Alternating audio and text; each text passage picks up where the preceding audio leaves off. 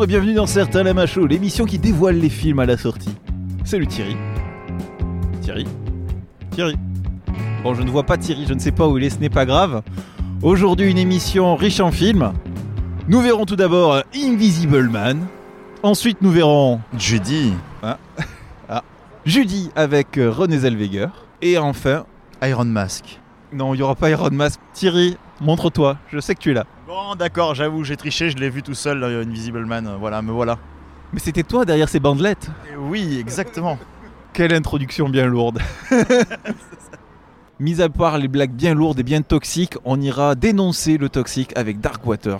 Ah ouais, donc en gros, c'est journée sous le, sous le comble du toxique, parce que une- Invisible Man, tu vas voir, ça en parle aussi. Une journée bien toxique et ça dénonce. Ça commence tout de suite. Tu es allé le voir en avant-première, mais à cause d'un petit blocus, on ne l'a que maintenant.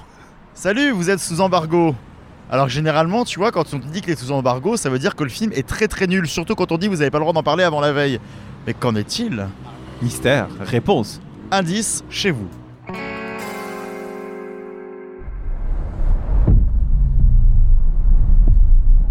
Adrian? He was a sociopath. He said that I could never leave him. He controlled how I looked and what I wore. Then it was controlling when I left the house. And eventually, what I thought.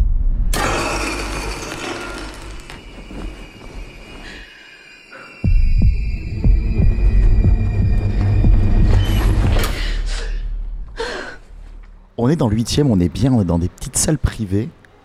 On sort de la salle de projo d'Universal. Et, et, et j'ai ramené un copain, un copain qui euh, visiblement n'aime pas le reste de l'équipe de claque puisqu'il ne vient absolument jamais. Donc euh, on l'a traîné hein, par la peau de n'importe quel endroit. Et le voilà. Allez, viens, viens, n'aie pas peur. Je m'en vais. Mais non, ne pars pas. C'est Gabin Gabin de euh, Silence Motor Action. Coucou Gabin. Et nouvellement Cinématrack, hein, vas-y, je fais ma pub. Ah, maintenant Cinématrack, d'accord. Donc nous on essaie de te recruter et voilà où tu vas. Voilà, exactement. J'ai aucune légitimité, aucune loyauté, que dalle. Euh, voilà, évidemment. La pute ultime, voilà. Donc en fait, on va parler de ça. mais, mais, mais, mais, mais. Je tiens à ajouter que c'est juste que je suis jamais le dispo mercredi, c'est pour ça que je viens pas. Marcel pas. Oui, et que tu fais aussi toutes les projos presse, donc du coup, tu n'es jamais dispo pour les films qu'on veut voir tous ensemble. Bref, là n'est pas le débat. Normalement, on aurait dû aller voir euh, le- l'e- l'extravagant voyage de Samy 3, mais on a réussi à ramener d'autres personnes qui ont enfin euh, fait un choix dans la balance un peu plus sympa, parce que si on écoute Gabin, c'est horrible tout ce qu'on va voir. On a ramené Floriane. Salut Floriane. Salut Est-ce que tu peux me redonner le nom de ton média du coup Oui, Cinémédia. Et Taril. Taril de Michelson.fr. Alors, donc, qu'est-ce qu'on est allé voir? On est allé voir un film d'horreur. Et ouais, évidemment, vu que je suis le seul qui généralement aime bien aller voir ce genre de choses, on est allé voir L'Homme Invisible. Donc, L'Homme Invisible de Lee Wanell, qui est une nouvelle réadaptation des Universal Monsters, en collaboration avec Blumhouse. Voilà, c'est annoncé comme tel sur le papier, c'est quand même un peu plus différent euh, dans le rendu. C'est l'histoire de Cecilia, jouée par Elisabeth Moss, qui est dans une relation complètement toxique, on va dire ça comme ça. Elle essaye de s'enfuir et, très étrangement, Adrian, le euh, petit ami bien malsain, se suicide et devient au premier abord une sorte d'esprit vengeur qui la maltraite, qui la poursuit, qui la harcèle, et elle est persuadée qu'il est vivant et qu'il est absolument invisible vu qu'il travaille dans l'optique, qu'il a créé un moyen de euh, pouvoir la harceler tranquillement. Est-ce qu'elle a raison? Est-ce qu'elle a tort? On va essayer de le découvrir. Qui se lance? Qui veut donner ses premières impressions? Alors moi déjà, euh, j'adore le- l'homme invisible, mais je trouvais ça intéressant une nouvelle euh, version. Et j'ai adoré en fait la métaphore par rapport aux femmes battues et surtout croyer les femmes avec plus l'invisibilité et les jeux avec la mise en scène. Je trouvais ça très réussi. Euh, bah là, comme ça, ça m'a beaucoup fait penser à Swallow qu'on a pu voir au Festival de Deauville et qui est sorti dernièrement en salle, donc sur une relation très toxique, pareil, entre une jeune femme au foyer qui reste perpétuellement chez elle à ne rien faire et son mari qui, lui, est complètement toxique et euh, pas jusqu'au point de voilà d'Invisible Man, mais j'ai beaucoup pensé à ça dans la manière dont c'est dont c'est fait. Et comme l'a dit Florian, j'aime beaucoup euh, voilà la manière dont Lee Wanell, qui s'est pleinement emparé de, de l'histoire, on lui a dit tu fais ce que tu veux et voilà. Donc euh, d'avoir cette parabole de la violence conjugale, finalement ce sujet tabou dont on parle pas et qu'on ne voit pas, et ben finalement c'est ça qui est invisible. Euh, du coup, bah, je rejoins mes collègues en disant que c'est une très bonne réimagination de l'histoire de l'homme invisible. C'est vrai que c'est la première fois qu'on voit des choses de telle sorte. Elisabeth Moss, qui est juste extraordinaire dans, dans le rôle, frappe l'écran. Et vraiment, même le style de réalisation de, de Lewanel qui est, carrément dingue euh, dans les scènes d'action et même juste dans les scènes où, genre, Elisabeth Moss et, et crève la caméra juste en silence, quoi. Genre, des plans statiques sur Elisabeth Moss qui sont juste extraordinaires et c'est franchement euh, bon job. Ouais, je vous rejoins totalement sur Elisabeth Moss. On a en plus un côté, euh, elle a un jeu de regard qui est assez puissant et qui peut jouer sur le malsain. Donc du coup, nous, on la croit évidemment parce qu'on voit très rapidement les preuves de ce qu'elle qu'elle avance. Par contre, on peut tout à fait comprendre que les gens autour d'elle puissent avoir un doute parce que, bon, déjà, elle sort de quelque chose, personne ne l'a vu depuis longtemps et euh, elle peut raconter ce qu'elle veut. Elle est aussi traumatisée et ça se voit. Et surtout, voilà, elle a un côté, bah, dès l'instant qu'elle commence à se défendre, elle a un côté femme forte qui se dévoile et qui peut bah, faire flipper les gens autour qui sont pas habitués à voir ça qui du coup assez intéressant. Moi je suis assez étonné que ce soit venu de Blumhouse parce que c'est vrai que Blumhouse généralement je trouve que c'est euh, très popcorn voire un petit peu cheap. Il y a des contre-exemples heureusement. C'est vrai que dernièrement on a vu Fantasy Island et on va pas forcément en parler, mais euh, en général c'est vrai que c'est pas forcément un studio auquel j'aurais fait confiance pour ça. Et j'ai eu l'impression de retrouver me dire ce que vous en pensez. Un, petit esprit à 24 aussi. Parce que moi, même dans, la thématique de euh, la femme battue ou la relation toxique, j'ai trouvé un petit côté Midsommar également. Donc un côté, euh, bah justement, on prend aussi des, des, prises de position assez politiques, assez actuelles, et on les fait bien, ce qui change aussi de beaucoup de films féministes qui survolent un peu trop le sujet. Tu parlais de Swallow, là c'est un très bon exemple aussi. On est sur euh, des films qui savent parler de ce sujet-là et qui savent parler d'émancipation. Je vais juste rebondir sur le fait qu'à la base, l'homme invisible devait être joué par Johnny Depp, donc... Euh, Ça aurait été raccord. Ironique, euh, tu meurs. c'est très raccord. Mais c'est vrai que oui, la, la scène d'action dont vous parliez tout à l'heure est très sympathique, surtout que moi je m'attendais pas du tout à ce que ça parle là-dedans. Je pensais qu'on allait rester dans une sorte de terreur psychologique. On sort totalement de ce cadre-là à partir du moment de toute façon où une autre personne est capable de voir l'homme invisible là, ben, de toute manière il n'y a plus besoin de cacher de jouer sur le doute, donc ça explose totalement et c'est super bien foutu. On a une scène donc dans l'hôpital qui est quasiment tournée entièrement en plan séquence et qui est super bien foutue avec des effets qui sont bah, bien sympathiques. Ça rappelle en plus dans la façon dont ça apparaît, ça disparaît, ça revient. Ça fait penser un peu à Holoman de Verhoeven, mais justement euh, avec un côté plus actuel, avec pas forcément plus de budget, mais en tout cas plus de moyens techniques. C'est super beau à regarder tout en étant dans une économie de moyens. Bah en fait, ce qui, ce qui est très beau dans le film, c'est que c'est à la fois du fantastique, puisque ça se réapproprie le mythe de l'homme invisible, mais en même temps, c'est très réaliste, très ancré dans ce que peuvent être les nouvelles technologies, puisque finalement, l'homme invisible, c'est euh, voilà, une combinaison qui lui permet de réfléchir tout ce qui est autour de lui parce que c'est une combinaison dotée de je sais pas combien de caméras dessus. Donc c'est voilà à la fois ce truc fantastique et en même temps très ancré dans la réalité. Et comme on l'a dit, Elisabeth Moss tout au long du film, on est là à questionner sa, crédulité, est-ce qu'elle est folle ou pas. Et donc euh, le spectateur lui aussi euh, se dit bah qu'est-ce qui se passe en fait euh, Est-ce qu'on ment Est-ce que ce que je vois est la réalité ou pas Donc on est exactement dans la même position tout au long du film. J'ai bien aimé aussi les twists, parce qu'il y en a euh, pas mal dans le film, mais ils sont toujours amenés d'une manière euh, choquante, mais euh, ouais, surprenante, on va dire, et qui nous fait sortir de notre zone de confort, entre guillemets. Et j'ai retrouvé vraiment les films angoissants que j'aimais, ça fait quelques années quand même, qu'on galère un peu, je trouve, niveau angoisse. Et donc là, j'ai vraiment retrouvé ce sentiment un peu. C'est bizarre ça fait une mise en scène et euh, une écriture un peu old school, mais avec des, euh, des thèmes euh, d'aujourd'hui. Et je trouve ça génial, franchement. Oui, euh, je vais pas essayer de spoiler euh, le, film et son intrigue, etc. Mais c'est vrai que pendant euh, un peu toute la durée du film, ça m'a fait penser un petit peu à un contre Gone Girl. C'est un peu le reverse Gone Girl de, de Lit. C'est du coup Ici, c'est l'homme qui se venge de, des actions qu'a faites sa femme, alors que c'est vrai que Gone Girl, c'était plutôt la femme qui se vengeait de l'homme. Et c'est vrai que c'était un petit peu. J'ai trouvé un petit peu des points de comparaison qui, qui, sont, qui sont bien amenés. Et c'est vrai que. Il réussit quand même à se décrocher de, à se décrocher de ça et d'en faire euh, sa propre œuvre. Et euh, c'est vrai que c'était très très très bien.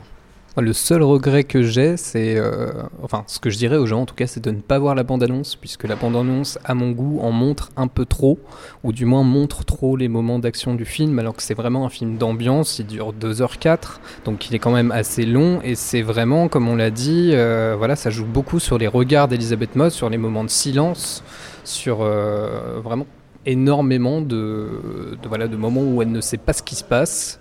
Et donc bah, ça peut nous sembler lent, mais c'est vraiment construit pour et euh, ça marche bien. Contrairement à beaucoup de films d'horreur qui euh, voilà, prennent beaucoup de temps pour se mettre en place et du coup ça dure trois plombes et on s'ennuie beaucoup. Mais la mise en place en effet, elle prend son temps, mais elle n'est pas inutile. Ça fait plutôt plaisir ça aussi. De toute manière, ne regardez pas les bandes annonces tout court. Je ne le répéterai jamais assez. le seul truc qui m'a fait plaisir aussi, c'est de voir qu'on avait euh, un personnage, enfin un antagoniste qui est un antagoniste dès le début. On n'a pas ce côté de l'homme invisible où il se découvre un pouvoir, il va se découvrir une névrose et du coup il va soit tomber dans la folie, soit tenter de, de survivre. Là, on nous montre clairement qu'il va utiliser ça pour être encore plus taré qu'il ne l'est déjà, mais que le gars a déjà un problème à la base. Et donc on lui dit clairement qu'il euh, y a un souci en fait dans cette cellule-là. Et c'est ça qui est intéressant, c'est que voilà, clairement on n'a pas forcément besoin euh, d'avoir euh, la technologie pour être en enfoiré. Je, résume évidemment, mais c'est justement c'est ce qui fait la force du thème aussi, et c'est ce qui fait que c'est très réaliste. On parlait du côté justement là c'est de la technologie, il n'y a pas forcément de fantastique ou de surnaturel, et c'est justement bah, de l'horreur réaliste quoi. Et c'est ce qui fait que c'est euh, quelque chose qui arrive au quotidien tout le temps, et c'est bien de le rappeler. Voilà, ce serait bien qu'on arrête de nous le rappeler parce qu'il n'y en a plus, mais ça c'est un autre débat et c'est un autre espoir. Voilà. Messieurs, dames, merci. On vous retrouve euh, sur les internets vite, sur vos plateformes respectives. On mettra le lien en description. Et puis, euh, bah, Thomas, je te repasse la barre. Bisous, bisous. Ah, c'est joie du montage. Can't have the world's greatest entertainer out here without a drink. Frank Sinatra's here? Frank is great, but he is no Judy Garland. I don't have a home. I can't even get a manager. London would offer you a lot of money. Talk of the town is desperate to do a deal with you. You're saying I have to leave my children if I want to make enough money to be with my children? I would very much like to stay. Somewhere over the biopic. Je suis avec euh, le critique sans cœur, notre robot Thierry.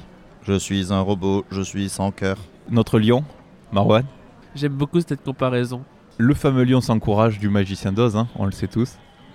Oui, du coup, moi, il me reste l'épouvantail, donc je sais pas si c'est mieux en fait. Judy de Rupert Gold, Gold, Gold. Je ne sais pas trop. Bon, Yes Man, en gros, un mec qui est spécialisé dans les biopics à la télé. Il a fait le King Charles ou, ou True Story, ou peut-être. Et il a bossé sur The Hollow Crown aussi. Excellente série que je vous recommande au passage, voilà. Hollow Crown. The Hollow Crown. Non, c'est du Shakespeare, c'est encore mieux. Avec, dans le rôle titre, René Zellweger.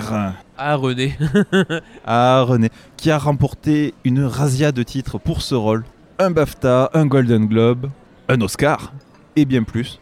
On va suivre euh, Judy Garland dans un bon biopic à l'ancienne, dans une des dernières années de sa vie, l'année 68, où euh, elle part en tournée en Angleterre pour gagner des ronds parce que c'est une star déchue qui n'a plus de pognon et comme beaucoup de stars, elle part euh, faire une tournée en Angleterre pour se renflouer. On en profitera pour découvrir que c'est une star ruinée, détruite déjà dès le début de sa carrière euh, de star, d'enfant star, chaperonnée et même prise en tenaille dans les griffes de la MGM, qui l'a contrôlée à l'époque où elle tournait Le Magicien d'Oz et d'autres films, d'autres produits. En fait, elle était chaperonnée, mais aujourd'hui c'est une adulte qui ne contrôle plus rien. Mais pour le coup, on parle de Judy Garland, mais à cette époque-là, tous les studios avaient des, des acteurs ou des actrices qui étaient chaperonnés à ce point-là et avec cette violence-là. Donc euh, beaucoup ont très très mal fini. On sait bien pourquoi et, euh, et c'est ça. C'était vraiment cette idée de, de jouer avec l'image des euh, l'image de, de l'américain ou de l'américaine parfaite et et pour le coup ça montre un peu les dégâts et, le film est intéressant pour ça.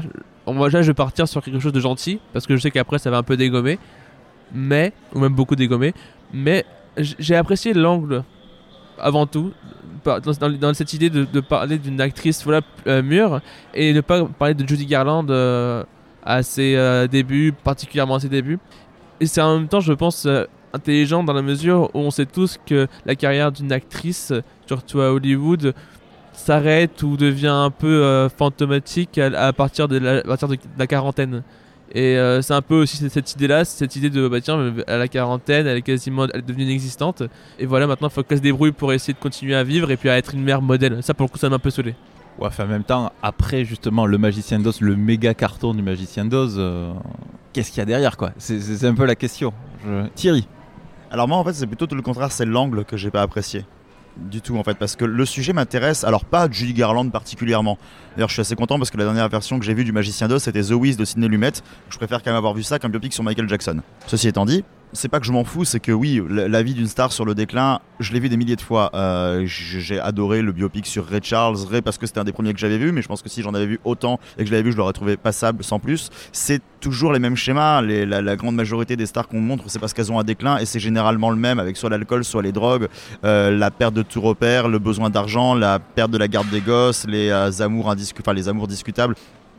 Il n'y a rien de nouveau là-dessous. Par contre, c'est vrai que le côté parler de la raison pour laquelle elle est autant cramée, parce que c'est nana qui est cramée dès le début, on te montre pas on te montre même pas le côté. euh, T'as vu comme elle est bien sous les projecteurs Alors on te le montre, mais on te montre déjà les coulisses avant, donc tu sais très bien qu'elle est cramée par les deux bouts cette nana. On te montre deux trois flashbacks, et c'est ça que j'avais envie de voir en fait.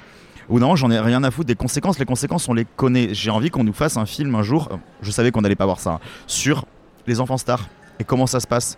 Faites un film sur Macaulay Culkin, tu vois, qui, qui s'est retrouvé, euh, enfin, violé financièrement par ses parents euh, à tout prix. Le mec est tombé dans la cam. Faites, des films sur les gars comme Edward Furlong, bah, justement comme Judy Garland enfant, sur la manière dont ces gamines, on les prenait, on les, on les faisait pas manger, on leur filait des piles, enfin des, euh, des cachets pour plus avoir faim et des cachets pour dormir. On te le montre à peine et toute cette émotion et cette colère et ce ressenti, on te le montre à peine. Alors Judy Garland ne l'a pas vraiment dénoncé de son vivant, elle en a rigolé tout le temps. La preuve, on a vu voilà même des, passages télé où elle en rigolait. Peut-être qu'il faudrait faire un biopic sur une personne plus corrosive qui a essayé de dénoncer ça. C'est ça qui m'intéresserait de voir. Donc du coup, voilà, j'ai trouvé que c'était très en surface, très très très très très très plat. On te montre une icône parmi tant d'autres qui a décliné mais qui reste une icône qu'on n'oubliera pas parce qu'on l'aime, parce qu'on aime ce qu'elle représente et l'image.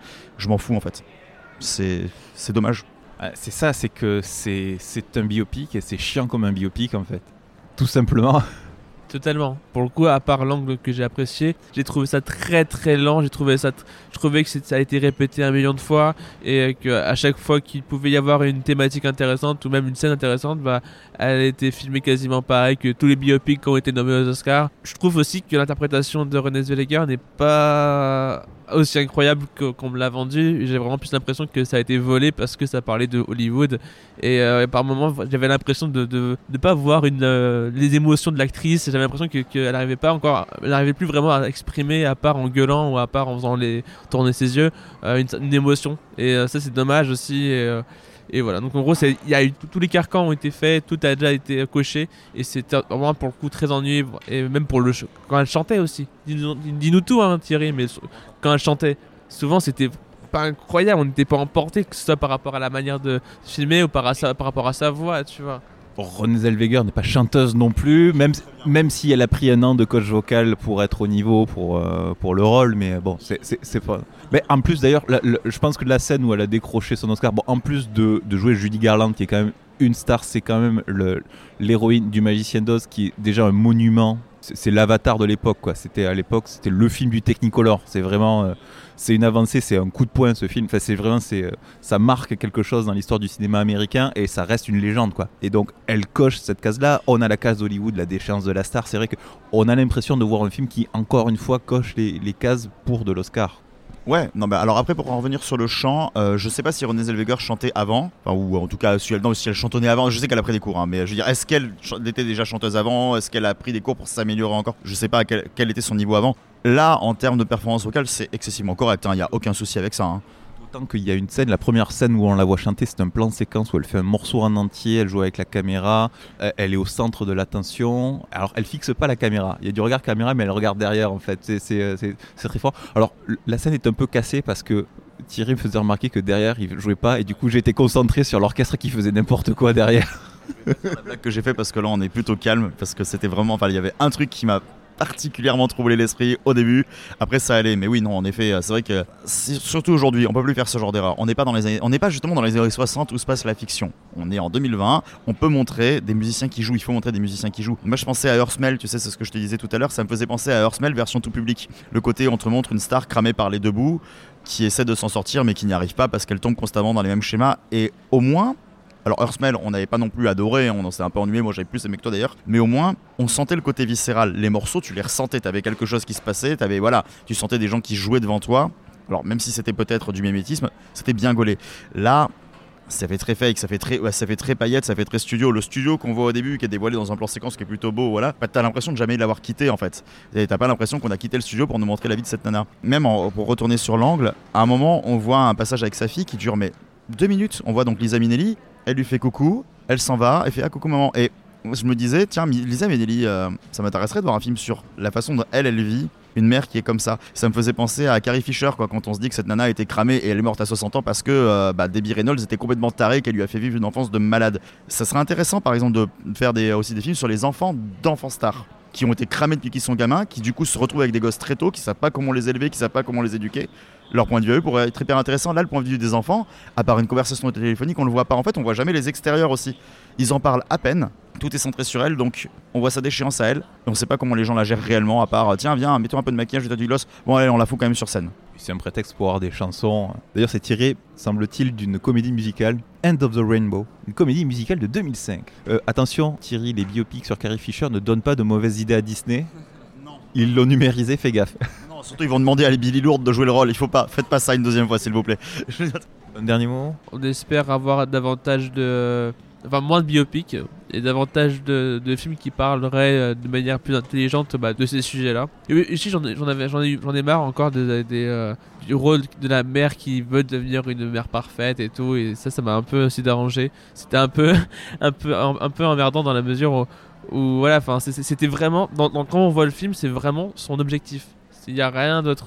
Et c'est dommage. Au lieu de se sentir mieux, et c'est peut-être ça qui était intéressant, mais euh, au lieu, de, dépasser ce- tous ces traumatismes, c'est vraiment juste d'être une euh, femme au foyer parfaite, devenir une femme au foyer parfaite, et plus de plus euh, être dans la chanson. Moi, ça me fait penser. Au début du film, j'ai remarqué, tu me disais, mais qu'est-ce que fout la BBC dans la prod de ce film? Alors, ça se passe à Londres, mais c'est surtout, c'est exactement le même scénar que Stan et Oli qu'on a vu l'an dernier. C'est des stars américaines qui vont faire une tournée en Angleterre pour se refaire euh, une santé, et puis après, bon, et, ils sont en fin de carrière et tout ça. Et bien, c'était la même chose. Et c'était tout aussi produit par la BBC. Ils ont recyclé le scénar, je sais pas. Le sujet de la mère qui essaie d'être la mère parfaite, non, ça, ça me dérange pas. Au contraire, montrez-le. Mais c'est vrai que là, on a quand même quelqu'un qui combat des démons assez puissants, un passé euh, assez. C'est très malsain ce qu'on est censé voir en fait. Et on voit jamais rien de malsain. quoi. On sait, on sait qu'elle souffre, d'accord, certes. Montrez-nous ça de manière plus viscérale. Arrêtez de faire des films à Oscar. Et si vous voulez parler de ce sujet, bordel, allez-y quoi. Et puis on a l'impression qu'ils meublent par moment quand même avec des scènes, on sait pas trop ce qu'elles font là. Peut pas, un sujet aussi grave peut pas être traité aussi légèrement en fait. C'est peut-être ça pour ça aussi que t'en as marre de voir ce genre de sujet parce que chaque fois c'est traité mais euh, comme ça, juste euh, c'est dit, voilà mais euh, c'est une souffrance d'a- d'avoir de la drogue, de la- des mecs qui t'ont attouché, des gars qui t'ont contrôlé toute ta vie, euh, tes gosses qui veulent, enfin tes gosses qui sont complètement perdus, c'est une souffrance énorme.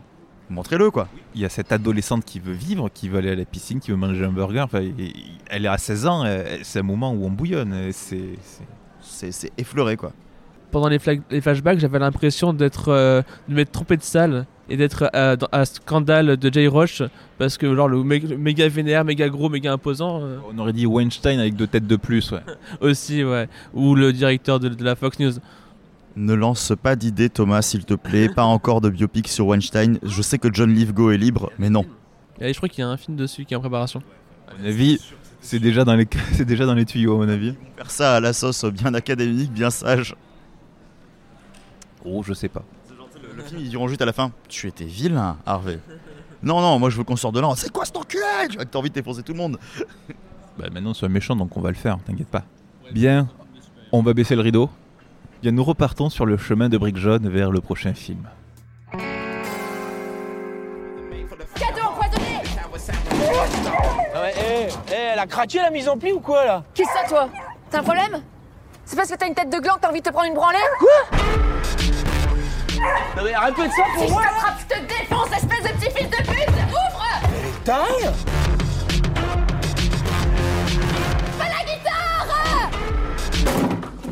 Faut vous calmer hein les consanguins là. Attends ton tour, toi j'arrive. Mais descends connasse soir, je vais te repeindre moi. Quoi Attends un peu, je vais te défoncer toi. Allez, non mais c'est... Dégage, ouais Et la prochaine fois toi ton cul, tu vas partir avec les couilles en pendentif.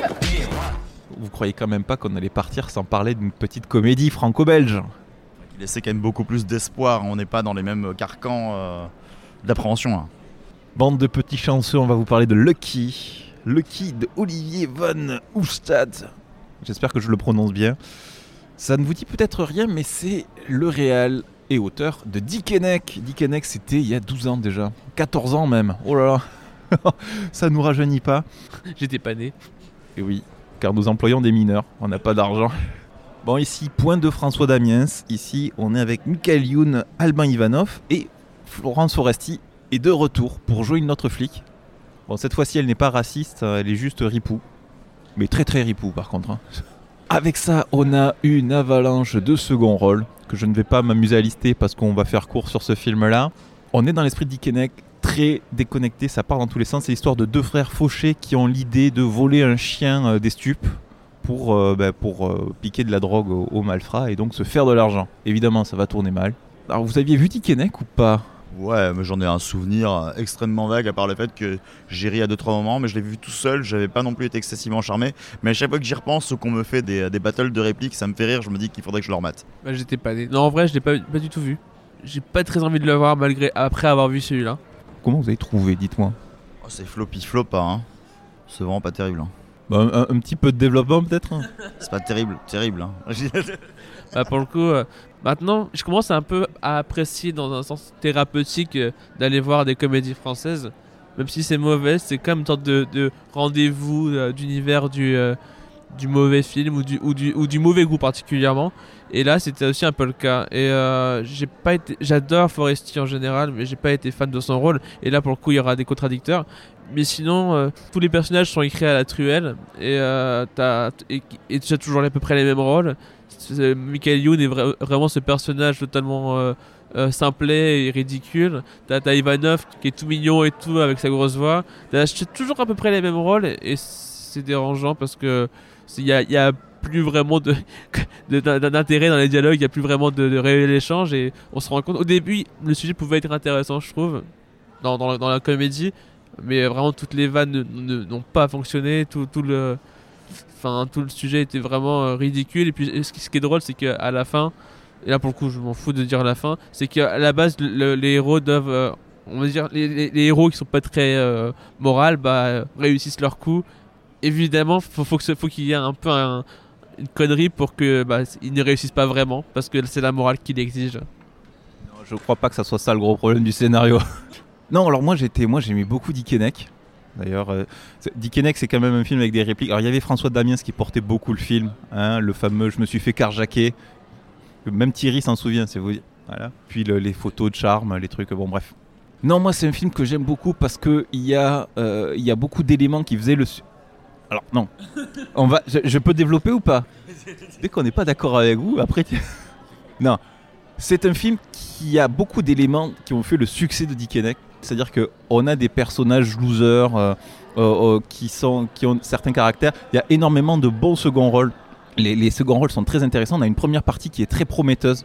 Euh, D'ailleurs, on a cette histoire un peu euh, avec justement les flics ripoux, euh, avec les, gens qu'on croise. On a, des, seconds rôles avec des, contre-emplois. Il y a par ex- exemple, on a Corinne Massiero qui joue le commissaire Marlowe, euh, qui a un succès fou à la télé et qui joue souvent des femmes bourrues ou, pauvres, ou bourrues et pauvres. Ou, ou prolétaires et là, cette fois-ci, elle est complètement à contre-emploi là. Elle, elle est, c'est une justement, c'est une bourgeoise hein, très libertine hein, et qui ça marche très bien, je trouve. Il y a des idées, il y a plein de second rôles, il y a plein de bons trucs et donc quand on, met en place un peu le film, euh, la première partie est vachement bien parce que justement c'est très prometteur et la deuxième partie, ben, en fait on déroule l'histoire principale, on oublie littéralement les seconds rôles et ce qui pourrait servir d'intrigue secondaire et ça devient très très lambda et en fait ça, se casse la gueule. C'est-à-dire que toutes les promesses du, début du film ne sont pas tenues et pourtant c'est dommage parce que ça partait bien. Même Thierry Rier, je l'ai vu, je l'ai vu. Mais c'est du film, c'est un film de personnage qui a pas de personnage en fait, et c'est ça le problème, c'est que ceux auxquels on s'intéresse sont les plus, euh, primaires. Et euh, ceux, bah, tu reviens sur Colin Maziro, moi c'était pareil. Colin Maziro, quand même, je veux dire, c'est une nana moi, que j'aime beaucoup parce que c'est quand même une nana qui a. là où je l'avais- connue dans des films très, euh, très sociaux, où, euh, parce que par exemple, c'est nana qui a été SDF, quoi, donc c'est quand même une nana qui connaît vachement bien ce milieu-là. Donc en plus, là, de se dire qu'elle doit jouer, à part pour le côté libertine, parce que ça, je ne sais pas, elle enfin, le côté bourgeoise qui fait un excédent de richesse, qui te montre tout ce qu'elle a, qui s'en fout quand on lui vole son argent, elle doit jouer tout ce qu'elle déteste, quoi. Et du coup, elle, elle prend un plaisir énorme à faire ça. Et elle ne sert à rien. Ce personnage ne sert à rien, à part nous dire T'as vu, il y a un personnage comme ça qui vit là. Ouais, mais si tu le montres, tu dois le, présenter, tu dois l'utiliser, sinon ça n'a aucun intérêt. Ou alors on montre des séries d'enquêtes ou des trucs, quoi. Mais euh, c'est complètement con d'avoir fait ça, surtout qu'on nous remontre à un moment un truc, quoi. Et, euh, c'est pas redéveloppé. Et tous les personnages secondaires, il y a même le personnage qui est joué par Daniel Prévost. Bon, lui, c'est plus un caméo. Mais euh, à part euh, dire à un moment Ah, regarde, il y a sa tête de con sur un camion. Waouh, quoi. Ça servait lit- littéralement à rien de faire ce personnage-là, à part dire Eh, j'ai mon copain Daniel, il est venu faire un coucou, quoi. Lui à la limite c'est le patron d'un des persos principaux donc on va le charger son boulot de travail que lui il sert pas à grand chose à la limite euh, il- est là pour meubler mais quand l'autre c'est un personnage qui habite ailleurs dans un autre décor qui fait autre chose et que qu'on vient chercher mais complètement gratuitement euh, c'est ça. Et c'est pareil avec une autre actrice. Euh, à un moment on la voit dans la bande annonce en plus. Il y a Michael Youn qui s'engueule avec elle et en fait visiblement elle est capable de lui casser la gueule. Donc on se dit c'est un personnage qui va casser la gueule à quelqu'un plus tard dans le film. Et, et, et, et en fait non elle fait juste que passer dans le décor comme ça et, et ça ne sert à que dalle quoi. Et c'est dommage parce que ça, ça pose plein de trucs, il y a plein de promesses et qui sont pas tenues en deuxième partie de film.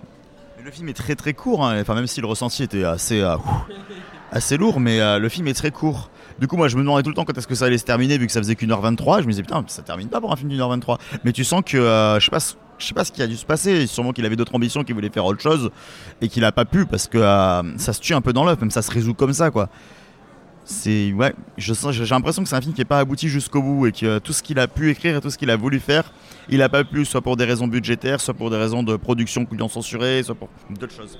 Personnellement, je pense que le, scénario devait, je pense, euh, maturer encore euh, un, deux, trois ans pour avoir quelque chose d'intéressant. Parce que moi, je trouvais le sujet pouvait apporter quelque chose. J'ai- souri ou parfois j'ai euh, ri- ri- rigoloté. C'est un nouveau terme qui veut dire euh, j'ai ri dans ma bouche. Et euh, mais oui, mais, ça, mais on sent que ça manquait de temps, enfin de temps dans, dans le scénario, dans l'écriture du scénario pour vraiment proposer quelque chose de fort. Il manquait un vrai final en fait.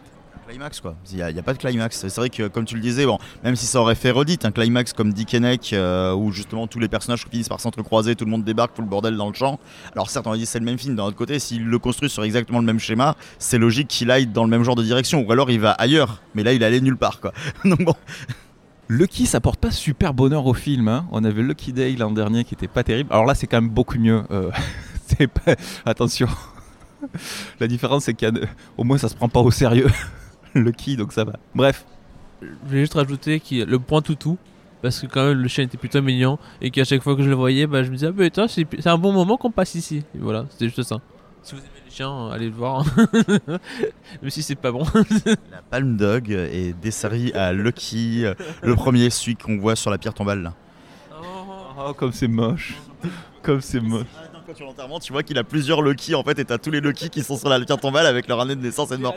Et ça me fait. Ils s'appellent tous Lucky, bah oui, c'est ça qui était drôle, et ça me, faisait penser à, la blague qui me fait marrer, c'est dans le viager.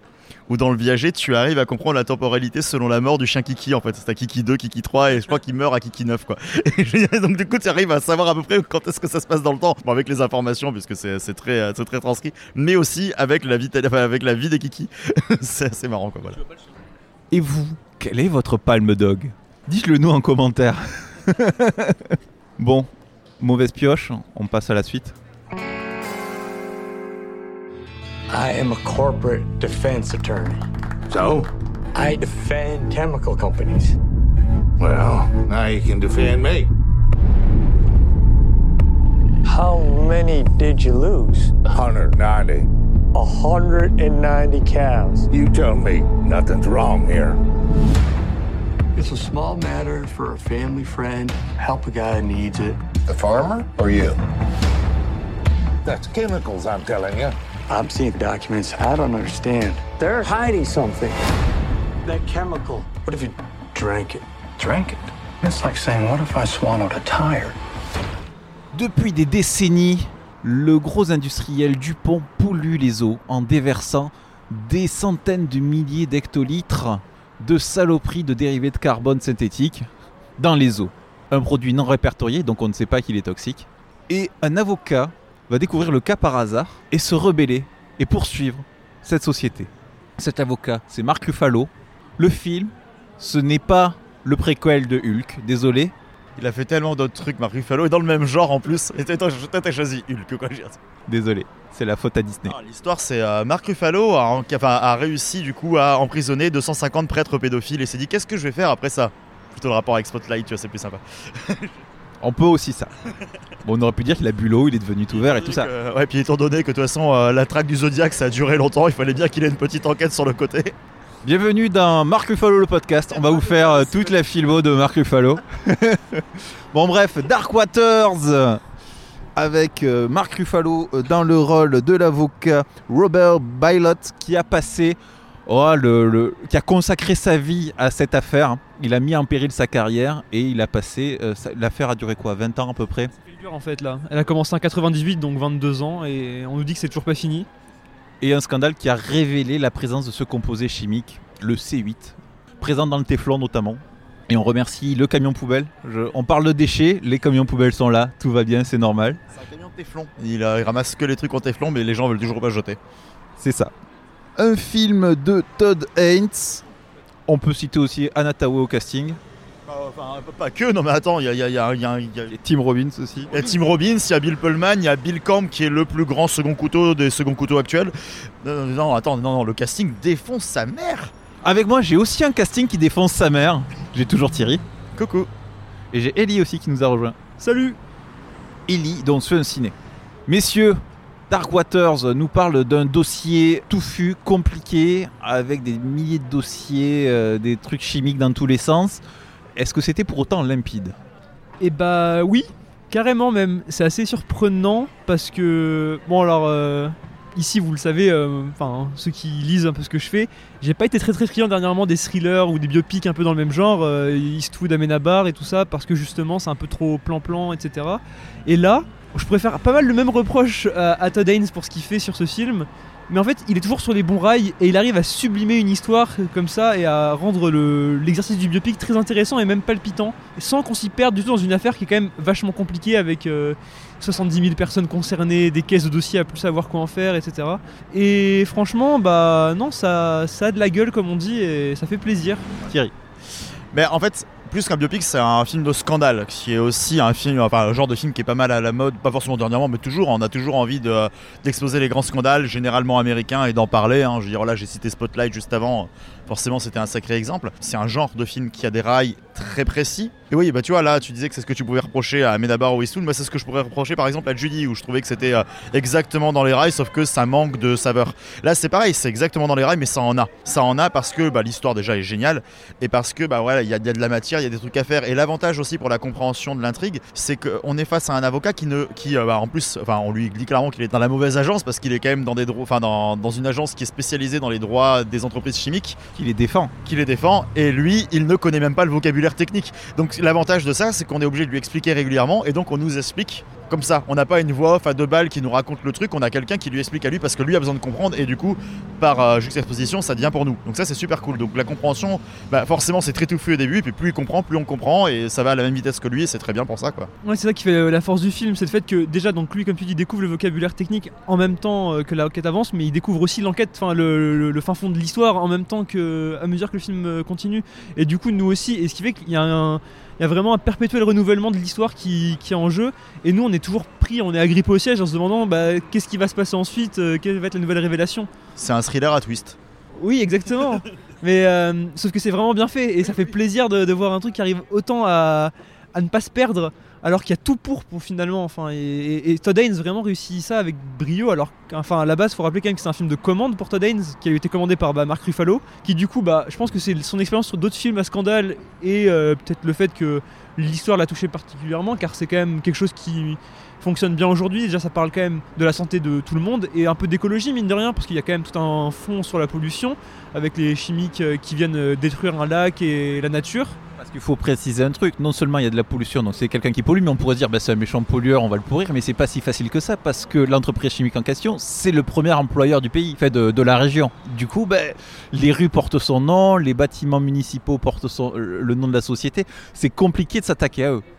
D'ailleurs, c'est très très bien montré ça par euh, une mini-séquence où euh, il est en train de, de rou- de rouler et il voit justement tous les panneaux avec marqué euh, euh, Dup- DuPont Alley, quelque chose comme ça, enfin les, rues du pont, les bâtiments du pont. Et en même temps, il y a la musique West Virginia en fond qui montre que ça lui appartient directement cette région et c'est vachement intéressant et ça montre bien l'emprise politico-sociale qu'a le mania de l'industrie sur, sur ce territoire. Et c'est à la fois, ça pose des problèmes bah, du coup d'un point de vue éthique parce que bah, c'est pas bien ce qu'ils font.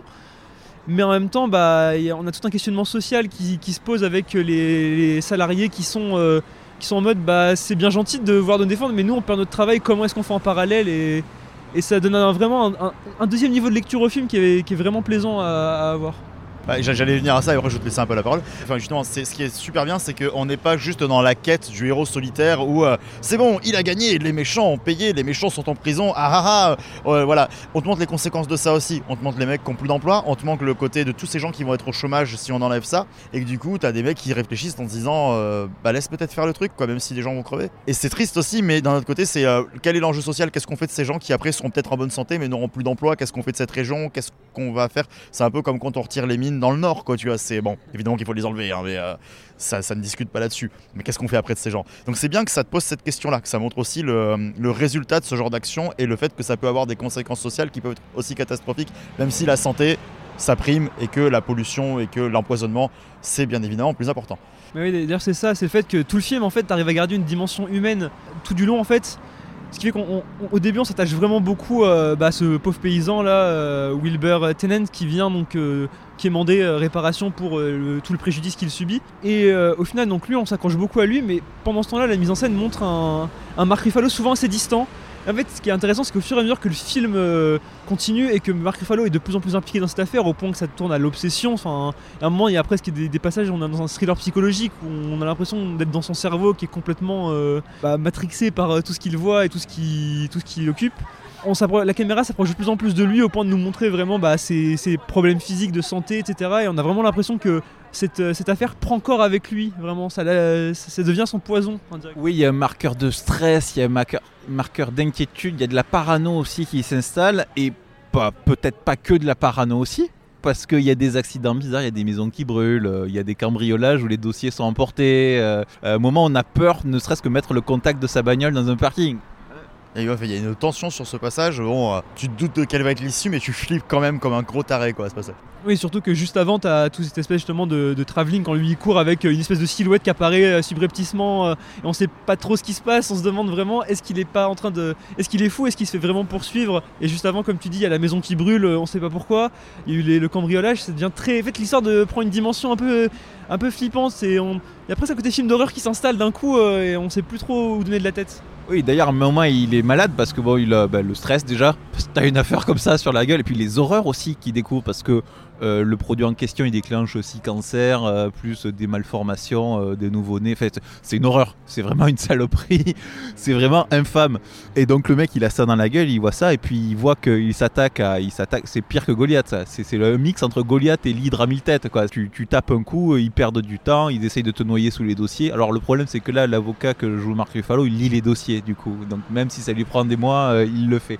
Mais évidemment qu'il a un stress, il est pris euh, à tel point que quand on le diagnostique, on dit non mais c'est neurologique, euh, il est stressé, euh, il faut qu'il se calme. Sa femme soupçonne un empoisonnement parce qu'on en est là. C'est pour te dire à quel point c'est- nerveux. Il y a une grosse tension. C'est pas un rythme effréné, mais le film fait quand même, il fait ses deux heures quand même, c'est 2h07, et pourtant ça file très très bien. C'est incroyable. Bah, c'est un peu ce qu'on appelle un slow burn en quelque sorte. C'est que c'est- il y a un- le début est vraiment très très méthodique. On sent qu'il essaie de vraiment poser toutes les pièces de son puzzle. Et d'un coup, en fait, le rythme commence à s'accélérer euh, et, et ça devient mais vraiment assez hallucinant. Tellement c'est captivant en fait. on suit les victoires les uns après les autres et quand on est déçu avec les défaites, on est content avec lui. On dit, C'est un film de procès, d'enquête et autres et- qui nous emporte avec lui. On s'intéresse même si on a l'air on a l'air très loin. Darkwater, c'est une vague qui vous emporte. Mais c'est vrai que ouais, le, moi ce qui m'a halluciné c'était de voir le nombre d'années que ça prenait quoi, parce que je, je me rendais pas compte que c'était encore actuel. Et surtout même le côté quand ils font l'examen sanguin de tous les euh, de tous les régionaux où ça prend 7 ans avant d'avoir une réponse et 7 ans pendant lesquels les mecs l'accusent, les mecs l'appellent en tu nous as abandonnés comme des merdes et du coup le mec se fait encore plus de stress, le encore plus de trucs quoi.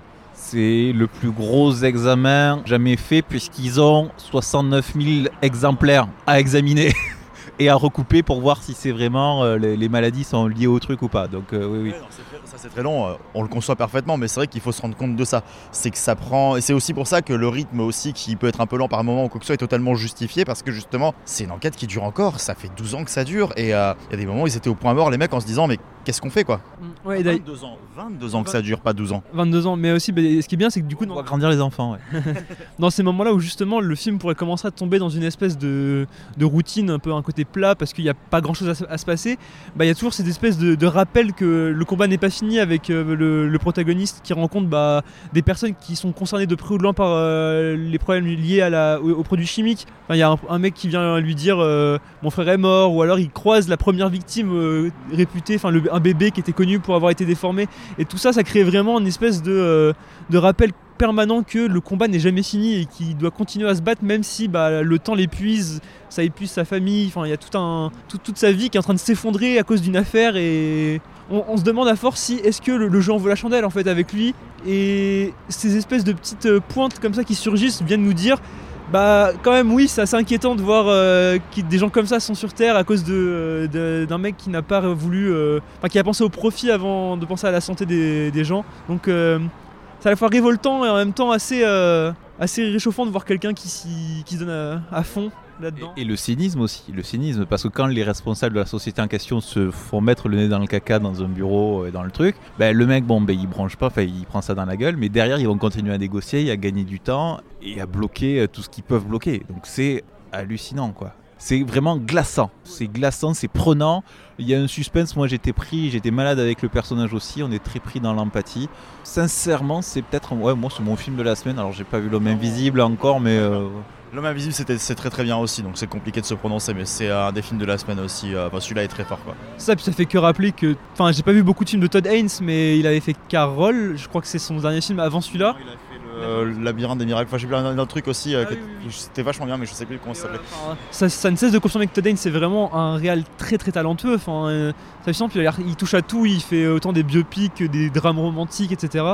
Et là, euh, bah, franchement, il a réussi à, à livrer un portrait assez surprenant et sur une affaire qui va vaut largement le détour en fait. C'est un portrait qui est juste et surtout, bah, tu vois, bah, on avait, euh, enfin, vous aviez dit quand vous parliez de Birds of Prey qu'il y avait le côté Margot Robbie produit, donc Margot Robbie doit être là tout le temps. Et euh, là, bah, j'ai pas trouvé que Ruffalo se tirait énormément la couverture. Bon, son personnage est central forcément, mais euh, les personnages secondaires existent et ça fait du bien, quoi. Autant sa femme que, enfin, chaque fois que t'as Tim Robbins qui tape sur la table, tout le monde ferme sa gueule et on l'écoute tous, quoi. Il y a ce côté-là, tous les avocats sont présents, tous les personnages existent. Bon, tout le monde est excessivement juste. On a cité Bill Camp, voilà, bon, je l'ai souvent vu jouer des seconds rôles comme ça, et mais, euh, un redneck à ce point et aussi juste, c'est fantastique. Tout le monde est très très bon et, euh, et ça fait plaisir. Quoi. En même temps, dans ce genre de film, généralement, je trouve que tout le monde est souvent très bon. Ça fait que confirmer que c'est un genre où justement tout le monde s'emploie à faire en sorte que euh, ce soit fait avec les meilleures intentions possibles. D'ailleurs, tu parlais de Bill Camp, mais il y a aussi euh, Victor Garber, celui qui joue justement euh, le manier industriel, qui est plutôt connu pour jouer dans les trucs euh, de CW, The Flash, Legends of Tomorrow, etc. Et qui là est quand même assez sidérant en patron industriel, mégalo et ultra froid et, cynique aussi. Et fr- franchement, il est très très convaincant. Enfin, à l'image globalement, comme tu disais Thierry, tout le casting. Enfin, c'est assez fascinant. Après, bon, alors, parce que bon, enfin, un éloge du film qui est mérité, je pense. Il y avait peut-être deux trois trucs qui m'ont un peu chiffonné. Ah, ah, très, non, mais très très légèrement, parce que franchement, euh, franchement, il n'y a pas grand chose à redire, mais je trouve que dans la première partie, surtout, il fait peut-être beaucoup trop d'utilisation de la musique. Elle est un peu trop omniprésente, ça devient un peu assommant, je trouve. Pour des moments où il n'y a pas nécessairement besoin d'en mettre, je trouve. Et dans les deuxième parties, bizarrement, il s'en passe beaucoup plus, et ça arrive presque à renforcer ces moments-là, alors qu'ils sont peut-être pas aussi importants que ce qu'ils voulaient montrer avant, je sais pas. Mais euh, non, à part ça, il n'y a pas grand chose à redire. Enfin, ça file tout seul. C'est. Voilà, on prend. On, est, on monte dans la voiture à côté de Marc Ruffalo, là, dans ses petites voitures de collection, euh, puis dans son monospace familial, au fur et à mesure que le film avance. Et on, on est, euh, on n'est pas heureux, mais on, on attend de se laisser guider jusqu'à la, la résolution de, ou non de cette enquête euh, assez incroyable et à laquelle on a du mal à croire même. Et oui, pourtant c'est vrai. La méchante entreprise Dupont. Vous ne lirez plus Tintin comme avant. Bref, suite à cette boutade, on va peut-être conclure l'émission. hein Vous avez compris qu'on avait adoré. On arrive à la fin de l'émission. Chers amis, est-ce que vous avez une reco Quelque chose que vous avez vu à côté dans la semaine? Ça peut être un film, une série, une expo, que sais-je. Un petit coup de cœur de la semaine. J'ai vu Blow Up d'Antonioni. Putain, ça fait tellement du bien de voir un film comme ça, quoi.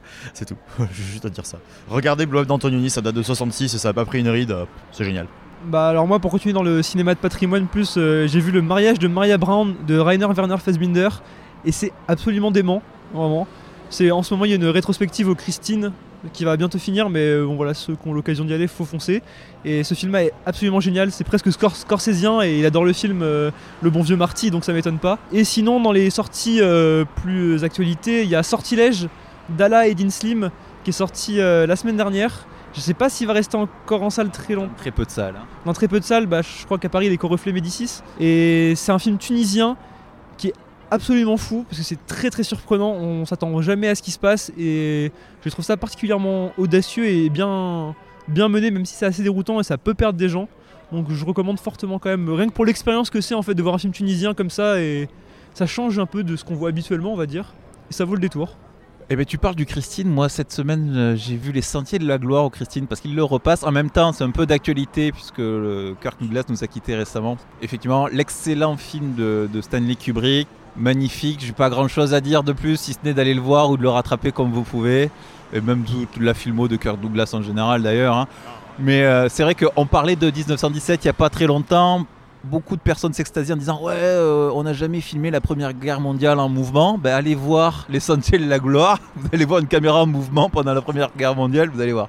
Surtout que bah, tu parles de ça, mais justement, tous les plans dans les tranchées sont hallucinants. Il fait des travelling arrière sans steadicam, parce qu'on est en 57. Steadicam, ça date des années 70. Et le mec fait ça, la caméra ne tremble pas. Je, sais même pas comment c'est possible. C'est hallucinant de maîtrise déjà pour. euh, Et c'est quoi C'est son 3 4 film à Kubrick, je crois? Il avait, c'est- fou et c'est glaçant aussi parce que franchement, l'histoire racontée, elle est, fait un peu froid dans le dos. hein. Eh ben, un autre film de procès d'ailleurs. Ça commence comme un film de guerre, ça finit en film de procès, c'est formidable. Si je dis pas de bêtises, c'est un film euh, qui, enfin, qui est adapté du coup d'un roman lié à la Première Guerre mondiale. Oui, oui. Mais, euh, mais et ça a été censuré en France à cause de la vision que ça donne de notre armée. L'état-major français n'est pas du genre à, à- à faire des, des- des- des bassesses de ce, de ce style. hein. non, absolument pas. Bien, on ne parlera pas de l'état sauvage. Oh, on peut en dire deux mots. C'était pas très bien, c'est dommage. Donc du coup, on va pas taper sur un pauvre petit film comme ça. Non, surtout que c'est français, on n'a pas envie de cracher sur un film français. Bah oui, on peut le dire. On n'a pas envie- Il y a des belles intentions, franchement. C'est simplement, il n'y a pas le talent et les moyens nécessaires à la réalisation de ces belles intentions. En fait, c'est assez triste. Ah, non, mais non, j'allais- On, on- on va le détailler, L'état sauvage, c'est un film de David Perrault avec Alice Isaz, Déborah François. euh, ça a été vendu comme un western féministe. C'est plus un western romance un peu. euh. Moi, moi, franchement, si je devais le résumer, je dirais Les filles du docteur March partent en balade. Je, suis complètement d'accord. Alors en fait, oui, je suis d'accord. En fait, il y a un mélange entre romance et féministe, et il y a un petit problème dans la gestion de ces deux, cases-là. En fait, c'est que d'un côté, donc ça commence beaucoup, beaucoup c'est romance, à une romance qui, franchement, à mon avis, vont faire, euh, vont faire suer euh, beaucoup, beaucoup de féministes parce que c'est quand même assez ridicule et malvenu. Mais la fin, le- toute le- la symbolique développée, et notamment à la fin du film, se veut comme étant féministe. Alors, c'est pas très très bien foutu, malheureusement, mais c'est l'idée que ça veut dégager. J'ai pas envie de spoiler parce que voilà, mais on n'est plus à ça parce que bah, à la, à la symbolique à la fin sur euh, des hommes cagoulés qui sont tirés dessus par euh, juste une bande de femmes, ce qui montre un peu le côté de tous les hommes sont comme ça et tous les portraits d'hommes faits dans le film sont assez euh, négatifs, on va dire. Donc, il y a toute une portée un petit peu, euh, les femmes essaient de s'émanciper et de, de revenir, mais c'est amené avec le derche. Bah, c'est quand même l'histoire de deux femmes amoureuses du même mec qui en a rien à foutre. C'est- Voilà, donc l'émancipation, on repassera. hein. Bon, alors pour rester sur du français mais aller sur du bien, euh, une petite série, hein, Vermine, vous avez vu? C'est c'est 10 épisodes de 8 minutes. Alors c'est de l'animation. Euh, c'est très mal animé, c'est très mal dessiné, mais je pense que ça, enfin, se veut comme tel. C'est extrêmement vulgaire. C'est- dans un monde animal. euh, en gros, enfin, on est dans un monde un- plutôt insecte sur euh, une petite. je crois que c'est une sauterelle, un truc comme ça, qui, enfin, qui arrive dans un commissariat, qui va devenir flic. euh, et euh, tous, les flics sont des gros hipoux dégueulasses, c'est ultra vulgaire. C'est c'est très drôle. Voilà. Matez ça, c'est totalement fauché, mais c'est fun à voir. Bon, ben on- c'est cool, on note. Vermine, super. C'était certainement chaud. Merci Thierry. Ah, merci Thomas. Et merci Ellie. Et merci Thomas. Et merci à vous, chers auditeurs, de nous avoir écoutés jusqu'au bout. Vous pouvez nous retrouver sur votre application de podcast préférée. Et également sur les réseaux sociaux, Twitter, Facebook, Instagram, arrobase clac podcast, C-L-A-A-C podcast. Likez-nous, abonnez-vous pour suivre l'actu et les prochains épisodes à venir. On se retrouve la semaine prochaine pour un nouvel épisode. Bisous, bisous, bisous.